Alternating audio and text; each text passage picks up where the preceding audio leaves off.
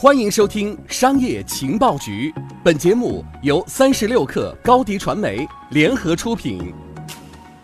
本文来自零售微观察。许多人相信亚马逊 Prime 的成功是因为 Prime 从好事多手里抢走了用户，甚至很多机构的分析师都相信用户可能会抛弃好事多而选择亚马逊。二零一六年九月份，一位分析师在写给投资者的说明中写道。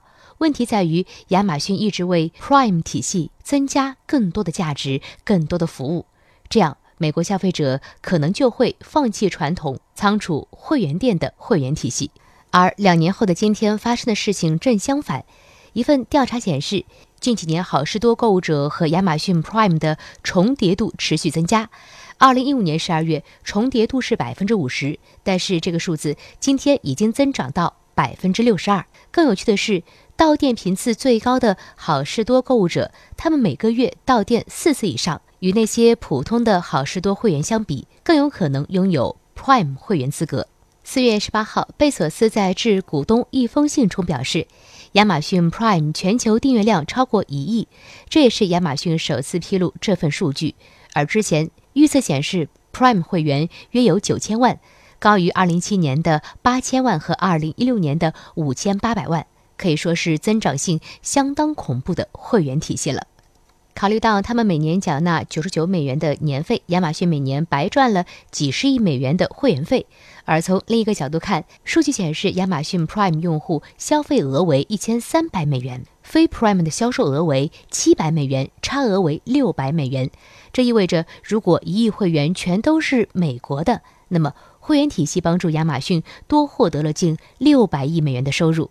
与此形成对比的是，二零一七年九月，好事多的年报显示，他们的会员数达到了九千零三十万。好事多会员每年为金星或商业会员支付六十美元，精英卡会员年费一百二十美元，好处是可以享受百分之二销售返现。亚马逊 Prime 没有杀死好事多会员卡的原因，主要在于好事多的独特卖点是他们可怕的商品精选以及更优惠的价格。消费者开着车去店内转，经常还能找到那些宝藏商品，比如 Coach 的包、钻石婚戒等。所以，好事多的购物体验是基于批量购买和省钱的。而亚马逊 Prime 则不同，作为一个电商，它的优势在于随时随地的购买，以及成为会员后购买的商品可以直接免运费，而且两天内送达。这直接解决了传统电商最大的痛点，就是运费和时间。对于亚马逊和好事多来说，会员体系就是他们的护城河。然而，护城河也有很多玩法，并不是说只有电商才能玩得起会员体系，传统实体店依然有很大的空间。一手商业资讯，精准创业风口，专属职场锦囊，尽在三十六课 APP，快来下载吧！